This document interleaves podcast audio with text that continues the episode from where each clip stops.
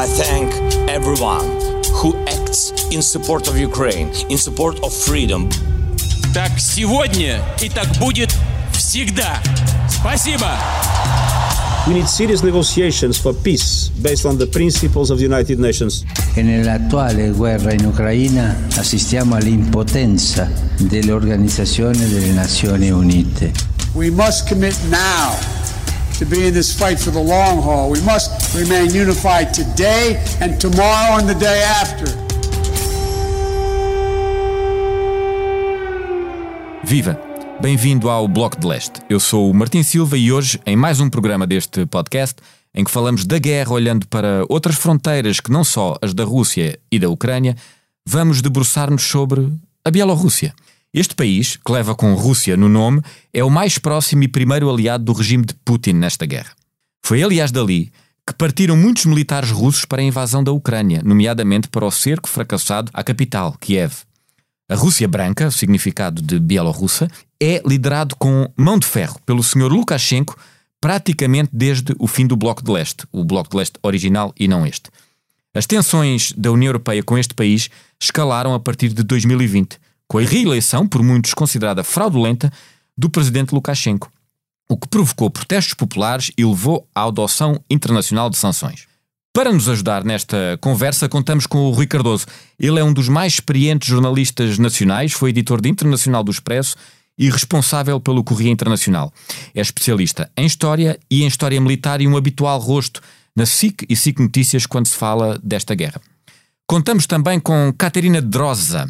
Ela é original da capital bielorrussa, Minsk, chegou a Portugal como estudante do Erasmus em 2015 para estudar jornalismo e colocou o seu país no mapa mental dos portugueses no verão de 2020, quando organizou uma série de protestos em Lisboa e Sintra contra a falsificação dos resultados das eleições presidenciais na Bielorrússia.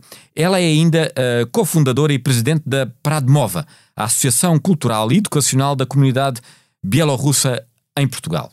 Viva Catarina, obrigado por eh, estar connosco. Um, Explique-nos qual é a situação atual da Bielorrússia e como é que os bielorrussos estão a viver este conflito. Leia o Expresso em primeira mão, onde quer que esteja. Assine o Expresso Digital e tenha acesso a todos os conteúdos exclusivos e leitura antecipada do semanário às 23 horas de quinta-feira. Apenas 1,35€ por semana, durante dois anos. Todas as vantagens em expresso.pt barra assinatura digital. Expresso. Liberdade para pensar. Obrigada pelo este convite. Um, em primeiro lugar, os belarussos vivem atualmente num estado do terror, que lembra os tempos do stalinismo, porque há muita violência estatal, há muita propaganda, detenções e absolutamente não há nenhuma liberdade. Quando diz um clima de terror, é um clima de terror anterior já ao atual uh, conflito armado uh, que opõe a Ucrânia à Rússia, naturalmente, não é? Uh, é mais interior porque nós acreditamos, e isso é mesmo verdade, que os belarussos vivem num campo de concentração do céu aberto toda a gente sabe que pode ser detida a qualquer momento por Estado, né? E por isso até muitas pessoas têm uma pequena mala preparada com os bens de emergência, os bens essenciais. Uma mala de emergência. Exatamente. No caso, se as forças do KGB aparecerem na casa das pessoas e levaram-os para a prisão, por isso uh, já têm uma escova de dentes, aí as coisas, assim, uma roupa preparada, uh, no caso foram detidos. o que nos está a relatar é um clima em que eh, a liberdade é uma palavra estranha atualmente nesse país. Sim, a liberdade que existe só no, no interior, dentro do corpo, dentro da alma das pessoas. Um, porque fisicamente as pessoas não estão livres. As eleições presidenciais de 2020, consideradas uh, fraudulentas e que levaram à reeleição uh, de Lukashenko marcaram um ponto de viragem, nomeadamente dos protestos. Esse clima de terror acentuou-se desde essa altura? O que é que lhe parece? Uh, sim, Sim, sim, sim. Aprofundou-se até, porque muitas pessoas foram detidas e muitas pessoas tiveram que fugir para o estrangeiro. Então, o que o regime faz é está a deter, redeter as pessoas que supostamente deviam ter saído já, depois de dois anos, depois de 2020, só que estão a ser presas outra vez para mais 15 ou 10 anos. isso acontece em todo lado. E explique-nos uma coisa: qual é o grau de informação que os bielorrussos hoje em dia têm sobre uh, a guerra que envolve a Ucrânia e a Rússia? A que uh, informação mais ou menos livre é que eles têm acesso? Uhum. Em termos de. As pessoas que têm acesso à internet, claramente têm uh, essa possibilidade de saber a verdade e não apoiam essa guerra, ficam assustados porque muitos até têm lá famílias. Uh, os nossos povos têm sempre andaram de mãos dadas, não? os bielorrussos ucranianos.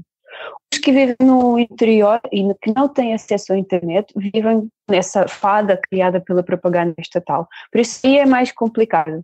É uma fração muito pequena das pessoas, um, mas elas existem sim. Mas só porque, pronto, estão a fazer a parte desta máquina porque não têm acesso à internet e à informação livre. Então, de alguma maneira, a, a oposição que possa existir a este conflito na Bielorrússia está muito condicionada e não é sentida de forma generalizada no país. Uh, não, uh, os, os, que têm, outra vez, os que têm acesso à internet apoiam a posição, uh, não é a posição, é, é o movimento de libertação, é o nosso outro governo, o governo eleito, na verdade. As pessoas que não têm acesso à internet são deprimidas porque vivem a televisão que elas estão a ver, as notícias que estão a ler, são as notícias de ódio, a propaganda só pode promover o ódio, então elas vivem esse, nesse sentimento de maldade. Catarina, explique-nos o seguinte: uh, o senhor Lukashenko é provavelmente o maior aliado de Vladimir Putin uh, nesta guerra. Um, da vitória ou derrota da Rússia no conflito pode depender uma mudança da situação política na própria Bielorrússia? Uh, de certeza absoluta, e nós temos infelizmente, pronto, nessas circunstâncias, mas temos muita esperança que também, quando a Ucrânia ganhar, nós também vamos ganhar, porque até muitos belorussos foram, uh, os homens belorussos e as mulheres também, uh, juntaram-se ao exército ucraniano, uh, estão a formar já um exército independente, que depois poderá fazer uma resistência ao regime do Lukashenko, já uma resistência talvez armada, ninguém sabe. Isso só os tempos vão mostrar. Mas, mas o, o que isso quer dizer é que uma vitória da Ucrânia pode levar a prazo a uma mudança de regime na própria Bielorrússia. De certeza absoluta. Está convencida disso? Sim. De certeza absoluta. Sim. Catarina, muito obrigado pela sua ajuda. Muito obrigada pela essa conversa. Viva Rui, obrigado por estares connosco. Porquê é que é importante olharmos para a Bielorrússia quando falamos deste conflito, Rui? Bom, mais que não fosse, porque eh, a Bielorrússia foi eh, uma espécie de plataforma de Putin para, por um lado, invadir a Ucrânia a partir de um local inesperado, ou seja, de norte para sul, via Chernobyl, tentando fazer uma, uma guerra relâmpago, uma blitzkrieg, cujo objetivo era, evidentemente, Kiev. Por outro lado, na continuação das operações, a Bielorrússia continua a servir como campo de aterragem para aviões militares russos, plataforma para lançamento de mísseis e não sabemos muito mais o que, mas estas duas seguramente que sim. A história da Bielorrússia uh, nesta nova uh, versão desde o fim da União Soviética resume-se a ser uma espécie de apêndice da Rússia ou é mais do que isso? O que é que te parece? Vamos ver, é um pouco mais do que isso, porque se nós recuarmos à, à, dissolução da, da, União Soviética em, em dezembro de 91, é justamente em Minsk, na capital bielorrússia, que são assinados, é assinado um acordo tripartido entre Yeltsin pela Rússia, uh, Krautchuk pela, pela Ucrânia e Shushkevich, que era o então presidente, pela uh, Bielorrússia. E estas três assinaturas foram suficientes para uh, derrubar Gorbachev e pôr fim uh, à União Soviética. Depois vai acontecer uma coisa divertida, que é três anos envolvidos, vai ser um senhor que ninguém sabia quem era, chamado Lukashenko, presidia uma comissão parlamentar de inquérito sobre a corrupção que vai acusar de práticas ilícitas uh, e que será afastado por corrupção. Quem é que desde então se sentou no Palácio Presidencial de, de Minsk? Bom, já sabemos, Lukashenko, até hoje, 28 aninhos. Roubaste-me já a resposta à pergunta seguinte, que era quem é o senhor Alexander Lukashenko, mas seguindo na conversa, parece-te que o, o, o o homem que está à frente da chamada última ditadura uh, da Europa, como tantas vezes tem sido catalogada, tem hoje o seu destino político uh, indelevelmente ligado ao de Vladimir uh, Putin?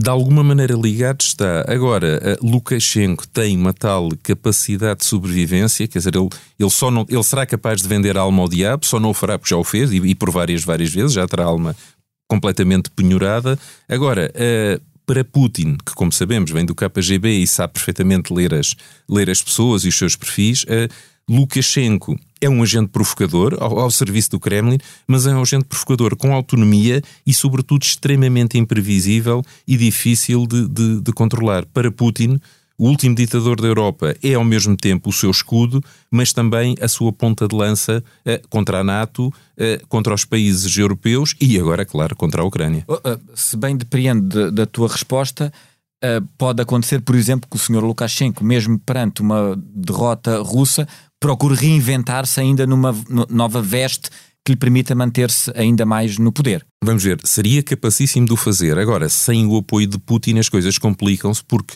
aquilo que uh, as revoltas uh, de agosto de 2020, a seguir à, à fraude eleitoral em, em, larga escala, apontam é que não fora a intervenção das tropas de Putin e teríamos tido ali outra Revolução Laranja, outra Revolução da Praça Maidan e, portanto, a longa ditadura de Lukashenko muito provavelmente não teria sobrevivido àquelas, àquelas manifestações em crescente. Tu, falaste dos uh, protestos populares uh, que trouxeram nomes uh, para o Ocidente que não eram uh, até então conhecidos de opositores.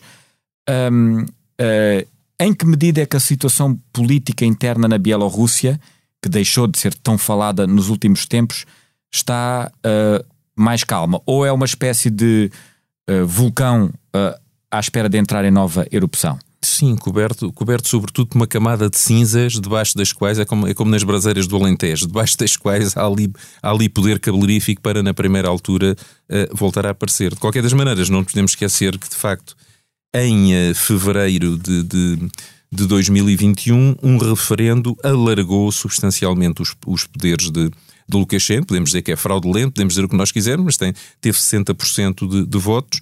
Uh, e, portanto, uh, a oposição está organizada no exterior, uh, internamente está adormecida ou está, está letárgica? Está, está, no exterior porque teve que ir para porque o exterior. para o exterior, claro está, nomeadamente para a Ucrânia. Aliás, inclusivamente há um batalhão, Kalinovich, de uh, bielorrussos dissidentes que combatem ao lado das forças ucranianas, neste caso contra Putin. Mas em boa verdade, sem fazer de estratega militar, que esse provavelmente será o teu papel, em caso de vitória ucraniana, esses militares podem ser um problema também para Lukashenko internamente. Podem, podem, podem fazer um bocadinho aquilo que alguns republicanos espanhóis tentaram fazer em 1945-46, eh, que tinham combatido na, na, na, resistência francesa, e portanto alguns deles tiveram a, a, a, ideia, hoje à luz da história sabemos que era louca, mas tiveram a ideia de passar a fronteira de França para a Espanha e tentar derrubar Franca através de uma luta de guerrilha. Não, não, não, não, lhes correu, não lhes correu bem, mas esse cenário não é de afastar de maneira nenhuma.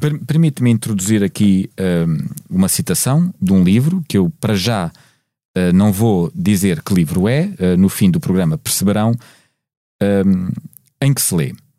Uh, como escreveu o editorialista do diário francês Le Monde, Putin só tem medo de uma coisa, e não é das tropas da NATO deslocadas para leste é que o seu grande vizinho do sul, a Ucrânia, nação irmã eslava, russófona, unida à Rússia por uma teia de fatores, opte por um modelo democrático de matriz ocidental. O que assusta Putin é a contaminação ideológica às suas portas, um contramodelo ali tão perto. Ora, aqui fala-se do receio de Putin em relação ao que possa acontecer à Ucrânia. Mas este receio também pode existir em relação à Bielorrússia, pergunto. Claro, sem, sem qualquer espécie de dúvida, e foi por isso mesmo que, que Putin enviou tropas, e não foram tão poucas como isso, para ajudar a reprimir as manifestações em, em agosto de, de, de 2020. Neste país, Bielorrússia, tão extraordinário e tão extraordinário, que além de ter o ditador mais antigo da Europa, os seus serviços secretos ainda mantêm o nome dos velhos tempos, KGB, não mudaram de nome. Olha, uma informação que eu não sabia, presumo que os ouvintes também não, e muito curiosa. Os bielorrussos, nesta altura, o que é que sabem da guerra? Isto é, o grau de acesso à informação está tão restrito, por exemplo, que aquele que é referido que os russos uh, têm, ou apesar de tudo é diferente, por exemplo, uh, devido à uh, oposição organizada a partir do exterior. Em que medida é que os bielorrussos sabem ao certo o que está a acontecer e qual a posição do seu país na guerra? Vamos lá ver. Não saberão muito, muito, porque, segundo uma classificação elaborada recentemente pelos Repórteres Sem Fronteiras, uh, a Bielorrússia aparecia num, num, num, lote de 180 países como o, uh, o centésimo, quinquagésimo terceiro pior, pouco antes da Rússia, que é o centésimo, quinquagésimo sexto, e depois, obviamente... E o... catalogado diretamente como um regime autoritário. Portanto, Exato, aí, e, portanto a diferença, pelo menos visto pelos Repórteres Sem Fronteiras, não é grande e, portanto, em termos de manipulação, ocultação de informação e tal, isso é óbvio. Agora, as pessoas estão ali, estão do lado lá da fronteira, quer dizer, de, de Minsk a Kiev não é assim tão longe, as explosões ouvem-se, há laços familiares, há mil e uma coisas, portanto as pessoas têm, eh, eh, terão a noção mínima de que algo se está a passar e, que pode qualquer semelhança entre isso e a, e a, propaganda estatal é capaz de ser pura coincidência. O, o, o, que tu muitas vezes referes nas tuas peças, nos teus artigos, nos teus comentários, um, os desenvolvimentos militares. Nós sabemos que o conflito uh, começou há mais de dois meses precisamente com a entrada de tropas russas através da Bielorrússia uh, para cercar Kiev. O que é que acontece agora com as forças militares bielorrussas? Estão a preparar-se para atuar no conflito? O que é que estão a fazer? O que é que se pode esperar? Não, estou, não estarão a fazer nada de especial, até porque uh, Putin, uh, forças de, de, de, terceira ordem, mal preparadas, com, com equipamentos antiquados, isso já ele tem uh, em parte do seu exército. Não todo, que algum, algumas das forças e do material são, são do melhor que há no mundo, mas é extremamente heterogéneo. Mas, portanto, uh, forças destituídas de grande valor militar, mal treinadas, apenas para fazer número, não é exatamente o que mais interessa a Putin. É-lhe, porventura, mais útil poder ter aviões a aterrar e a descolar a partir da Bielorrússia, uhum. movimentar uh, tropas por ali, se for o caso, mas de qualquer das maneiras repetir aquela graça do, do ataque a Kiev de, de, norte para sul não pega, porque essa manobra já foi vista e neste momento todo o dispositivo russo está concentrado de facto no, no Donbass em frente às linhas defensivas ucranianas. Não te parece, portanto, crível que a, a Bielorrússia de alguma maneira uh, entre abertamente na guerra? Tornando-se, aliás, mais do que o único aliado aberto uh, uh, de Putin politicamente nesta altura? Parece-me difícil e, sobretudo, não vejo que vantagens uh, operacionais é que isso daria a Putin, se é que dava algumas. Portanto, não, não, não, não, não, me, parece, não parece uma hipótese nada provável. Sim, um, eu gostava de lembrar um episódio anterior, também para perceber o tipo de reação que o senhor Lukashenko tem na sequência da fraude eleitoral de 2020, como referias aconteceram uh, sanções contra a Bielorrússia e, em resposta, entre outras coisas, um, o regime de Lukashenko uh, abriu as suas fronteiras a migrantes e a refugiados para forçar, numa espécie de plano maquiavélico, se posso dizer assim, um, a entrada nas fronteiras europeias, criando, por sua vez, um problema à Europa. O que é que isto mostra de uh, uh, atuação política, o que é que revela e o que é que nos pode ajudar também uh, a perceber este conflito? Vamos lá ver. Aqui o que, o Lukashenko tenta fazer é causar o máximo, o máximo de dano, com, neste caso a União Europeia, com o mínimo de investimento. E, portanto, também mostra a sua proximidade extrema, não só com Putin, como com outros aliados de Putin, caso do ditador Assad na Síria. Portanto, o que se vai montar é uma operação de instrumentalização de refugiados, a maior parte dos quais na Síria, a quem se vai fazer crer, e não são só, não são só sírios, também, também vai haver uh, curdos iraquianos, iemenitas, toda aquela gente que anda por ali perdida no Médio Oriente, e fazer-lhes crer que, uma vez chegados à Bielorrússia, para a qual a companhia aérea bielorrussa uh, vai fazer voos ao preço da chuva, se é que não são gratuitos, uma vez chegados ali, é só atravessar uma fronteira zita a pé e estarão, de facto, Uh, ou, nas, ou, ou, estarão na, na, na, na, Lituânia ou estarão na Polónia, portanto, em plena União Europeia. Claro que não era assim, a ideia era de tentar inundar, uh, responder às sanções, inundando a Europa com, com refugiados.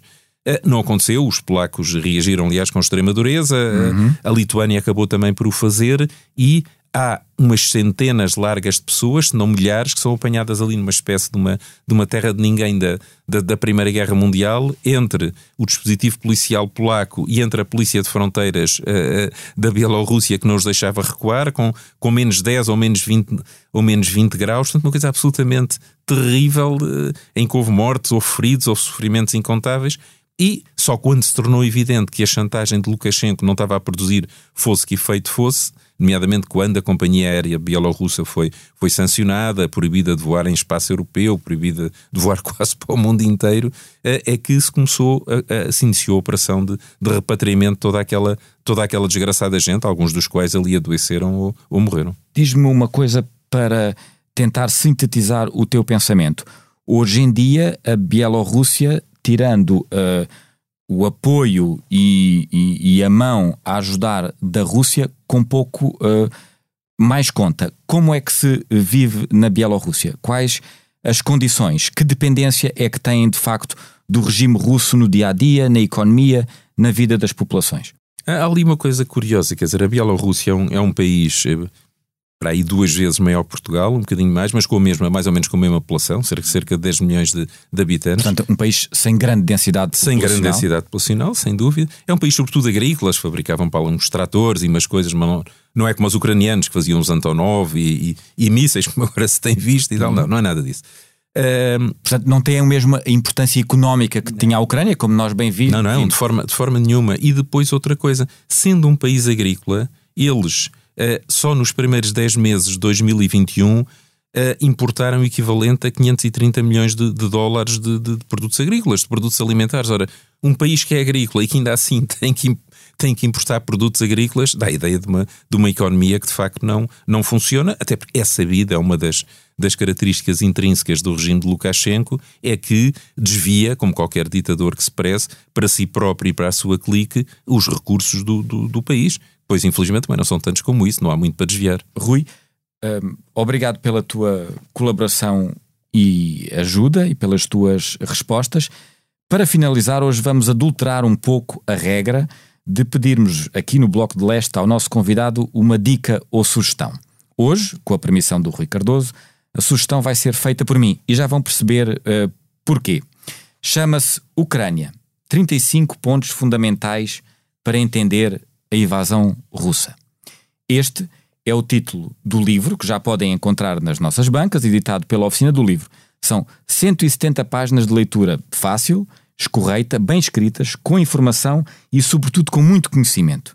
Uma obra que eu posso reputar facilmente de essencial para nos situarmos melhor no meio de tanta informação com a qual somos bombardeados a todas as horas de todos os dias. De onde vem o Z russo? Uh, explicações sobre o perigo atómico, as fraquezas russas e o que ainda pode acontecer. Este livro, que aqui sugiro, é precisamente da autoria do Rui Cardoso, o nosso convidado desta semana. Rui, resumidamente, qual foi a ideia deste livro e o propósito? O que é que tu querias dizer às pessoas com ele?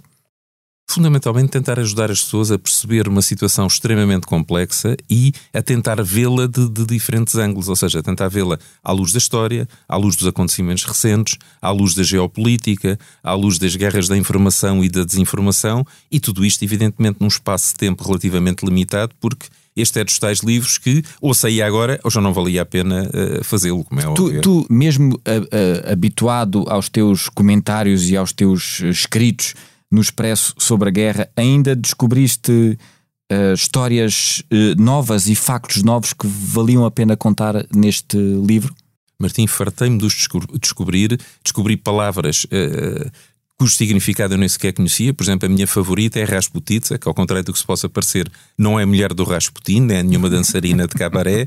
A Rasputitsa é a estação das más estradas, portanto, é o que acontece no outono e na primavera na, nas planícies da Ucrânia e da Rússia, quando a neve se transforma em lama ou o terreno, quando chove, se transforma em lama à mesma, e o resultado prático é que as estradas ficam intransitáveis, e isto fez, sobretudo à volta de Kiev, que o avanço das forças blindadas russas fosse não uma cavalgada de tanques pelo meio do tanque, pelo meio do campo, como, como temos ideia da, da Batalha de França em 1940, mas completamente afunilado pelas estradas pavimentadas, onde o inimigo sabia onde eles iam aparecer, podia sabotar pontes, podia fazer emboscadas, podia fazer mil e uma coisas, como de resto, como de resto fez. Peço-te só que repitas uma vez mais a palavra para eu não me esquecer dela. Da, da dançarina de cabaré Rasputitsa. É, é a, estação, a estação das más estradas. Muito bem. Obrigado. Para a semana voltamos com mais um episódio dedicado a outras fronteiras. Pode ouvir o Bloco de Leste no site do Expresso ou subscrevê-lo em qualquer aplicação de podcast.